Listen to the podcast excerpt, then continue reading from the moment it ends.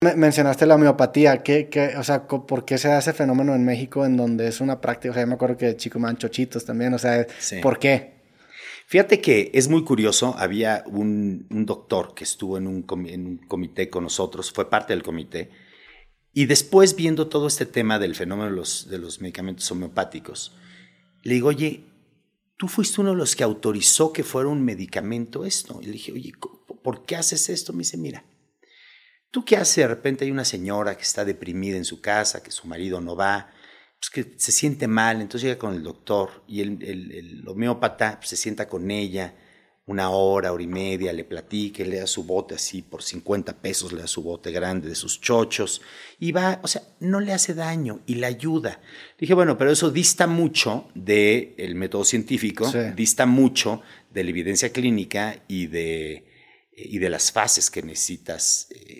Hacer para, para, un medicamento. Entonces, hay un conflicto ahí con los homeopáticos que en lo personal tengo. No dudo que haya un efecto placebo que de algo sirva, pero no hay la evidencia científica. Sí, o sea, se me hace bien interesante porque digo, también sin afán de, de, ofender a unos a los religiosos, tiene mucho que ver también con el tema de religión y la fe, ¿no? O sea, como esta idea de pues es un placebo que quizás si le depositas la confianza, pues te genera un efecto que nace de un placebo, pero pues también el, meterlo en la misma cubeta que todos los demás productos que sí tienen una, investigación científica por detrás, definitivamente se vuelve conflictivo. Pues los chochitos son azúcar, ¿no? O sea, ¿es azúcar o qué? Principalmente. Que también te, entra en conflicto con lo que dijimos en un ah, principio, que el azúcar, ¿no? Que aparte le agregas todavía más dependencia al mexicano en el, azúcar, ¿no? Sí. Sí, sí, sí. Entonces, esos descartados. Y los médicos que recetan... Eh, homeopatía lo, lo hace, o sea, están, están conscientes, vaya, de lo que están haciendo.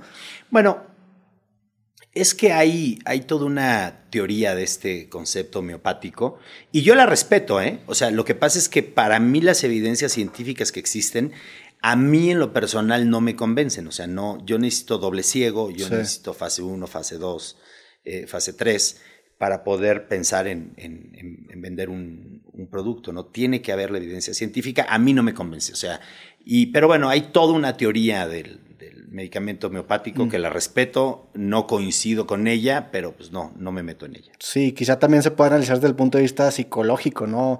un método quizá, pues sí, psicológico que pudiera utilizar la homeopatía como un sustento para una mejora psicológica, me imagino yo, ¿no? Pero bueno, entonces tienes este, este producto que le va muy bien y luego ya lo sacan del mercado y, a, ti que, o sea, ¿cómo, ¿cómo les afecta eso internamente? fue brutal. Es que lo peor que te puede pasar cuando vendes productos de consumo es hacer un lanzamiento, llenar el canal volver a llenarlo, digamos, una segunda vez y que te lo paren, porque tienes las devoluciones, los rolls back que ya te hayan hecho, muchos te cobran el margen. no, es un desastre, ¿no? Además, tú tienes que pagar el producto. Entonces, en ese, en ese entonces sí nos pegó muy fuerte, nos descapitalizó muy fuerte. Y ahí fue donde también hay que entender qué batallas puedes ganar y qué batallas no. Mm. Eh, y dije, ¿sabes qué? Vamos a dedicarnos a ganar las batallas en el campo que están todos los competidores, ¿no? Y hay un tema que tiene que ver con los medicamentos de libre venta, que estaba todavía, yo creo que todavía sigue muy subutilizado, eh, pero el medicamento de libre venta nosotros nos metemos porque nos damos cuenta que es un círculo virtuoso.